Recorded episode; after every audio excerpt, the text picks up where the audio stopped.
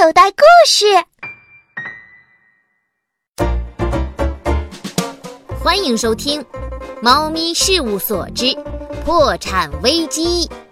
哎呦，猫咪事务所什么时候再招新员工啊？作者：桑尼·温迪，演播：小韩，由酷听有声数字出版平台出品。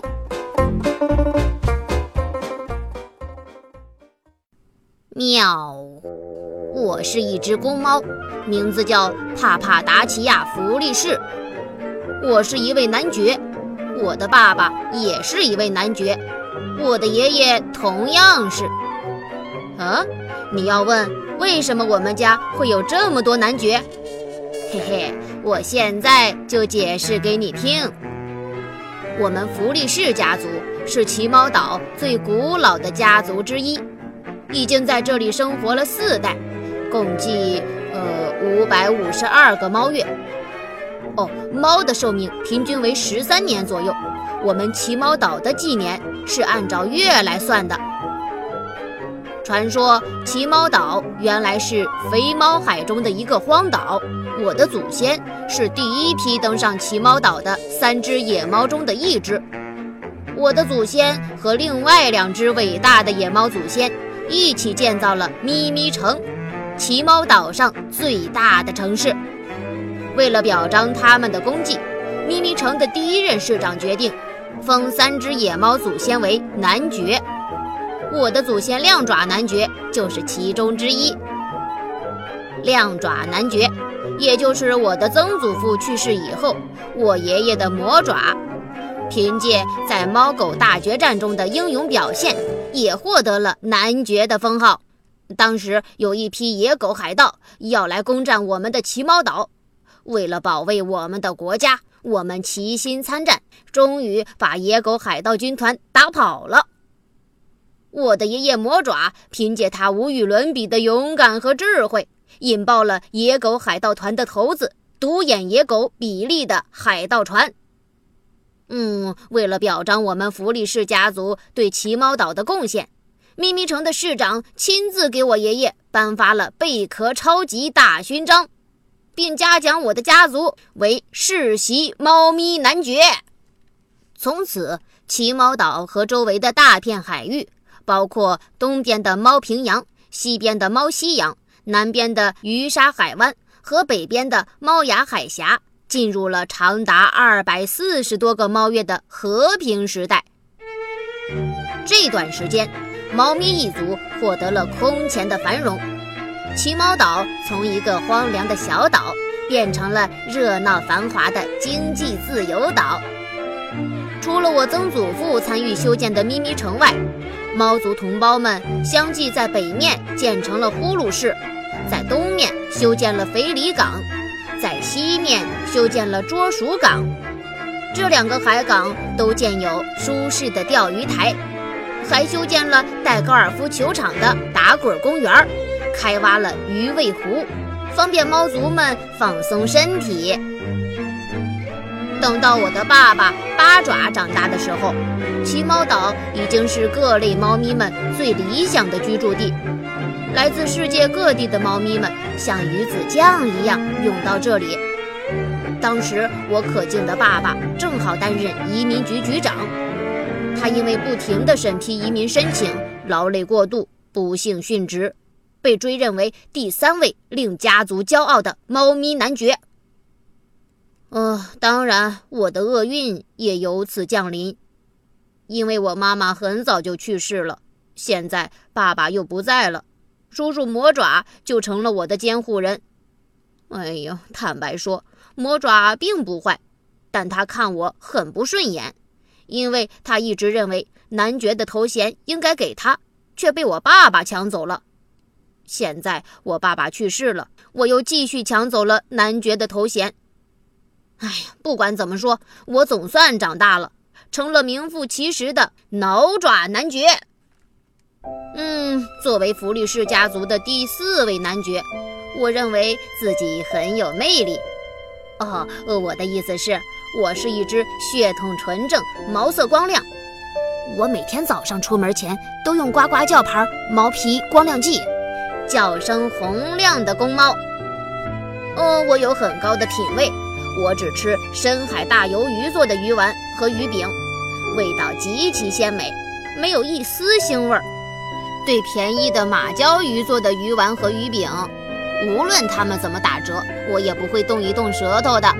更不要说那些用不知名的杂鱼做的鱼丸或鱼饼了。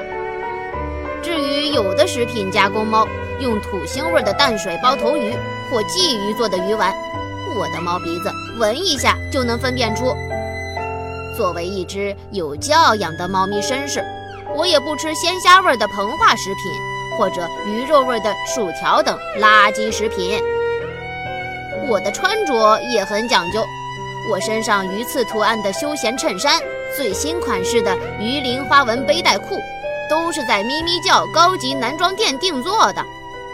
我用的海苔味、进口鱼露味的香水，也都是专卖店的名牌。每次我走在大街上。很多可爱的猫女士都会被我身上的味道强烈的吸引，哈哈，这是最值得我骄傲的地方。虽然我经常喷上香水去逛街，但我的意中猫一直没出现。看来我要增加香水的香味儿。我正准备再买一瓶猫巴黎牌的鱼子酱味的香水呢，虽然它的价格贵得要死。呃，不过为了吸引可爱的小母猫们，绝对值得哦！我还经营着一家事务所，专门为猫咪们服务。这是奇猫岛上历史最悠久的一家事务所，因为在它之前，这座小岛上还没有其他类似的机构。哎呀，我差点忘了说，作为一只有追求的公猫，我特别热爱写作。呃，当然了，我的数学成绩确实不太好。最多只考过十二分，那还是在我上幼儿园的时候。此后，我的数学成绩长期在九分到十分之间波动。嘿嘿，所以嘛，我只好多学学写作文了。嘿嘿，我的小学老师桑尼温迪是一位著名的作家猫，他曾经预言说，将来我肯定能成为一名畅销童书作家，就像他一样。我相信他说的准没错。嗯，这就是我，弗利士家族的第四代继承猫——挠爪男爵。嗯，如果你问我猫咪事务所究竟是做什么的，老实说，这个问题比较难回答。我们了解世界各地猫族们的谱系和名流猫咪的情况，也了解外星猫族稀奇古怪又时尚超前的生活。我们知道最新的潮猫游戏，也了解最古老神秘的猫咪禅修秘术。我们熟悉猫咪们高雅的饮食品味，也了解猫肚子里暗藏的各种恶趣味和馊主意。总之一句话，我的事务所是猫族们名副其实的好帮手。猫咪事务所坐落在咪咪城鱼沟路一百二十九号。它是一座猫头形状的二层小楼，四周弥漫着新出炉的烤鳗鱼片的香味儿，大老远就能闻到。我只要稍微耸耸猫鼻子，就能闻出烤鳗鱼片上的甜酱汁涂抹的多了还是少了。呃，不过大多数时候上面的酱汁涂抹的刚刚好，因为我手下的秘书都非常热爱烹饪，做饭的水平了得。哦，说到他们，我有必要做一下介绍。事务所里一共有四位秘书，个个仪表非凡。第一秘书是一只美国卷耳猫，它长着斑纹状的猫毛，两只尖尖的上翘的耳朵。虽然卷耳猫的年纪有些大，原本尖尖的耳朵只能靠铜丝制成的骨架支撑起来。可它看起来的确气度非凡，充满了猎豹的气质、野狼的风度。第二秘书是一只苏格兰折耳猫，它的身体、头部和四肢都圆乎乎的，像鼓鼓的鱼排汉堡包，尾巴又粗又短，像烤熟后膨胀起来的圆香肠。两只耳朵紧贴着脑袋，几乎看不出来。两只眼睛又大又圆。非常滑稽。呃，据人类的猫类百科全书介绍说，它的性格非常安静，既聪明又懂得忍让，最会讨老人小孩的欢喜，尤其擅长从他们手里骗零食吃。第三秘书是一只土耳其饭猫，它身材高挑，经常裹着厚厚的头巾，浑身散发着一股子中亚地区的神秘味儿。不过，根据第一秘书美国卷耳猫偷偷给我打的小报告，这个家伙之所以裹头巾，是为了遮住他的秃头。他是从遥远的人类世界逃出来的，曾经因为偷吃鳕鱼子酱。被前任主人用拖鞋砸破了脑袋，丢掉了一块头皮。啊，如果这是真的，我倒是很同情他。作为一只长着独一无二的鼻子、带着倒刺舌头的猫科动物，我能理解天天吃同一种猫粮的痛苦。作为高贵的猫族，拥有敏锐精巧的鼻子和挑剔的胃口，对食物的要求很高，这是我们最主要的身份标志。而我挠爪男爵。也不例外。第四秘书的身世，呃，有些复杂。据说他的妈妈是一只居家的安哥拉猫，爸爸却是一只四处流浪的波斯猫。它就是烟灰色波斯猫。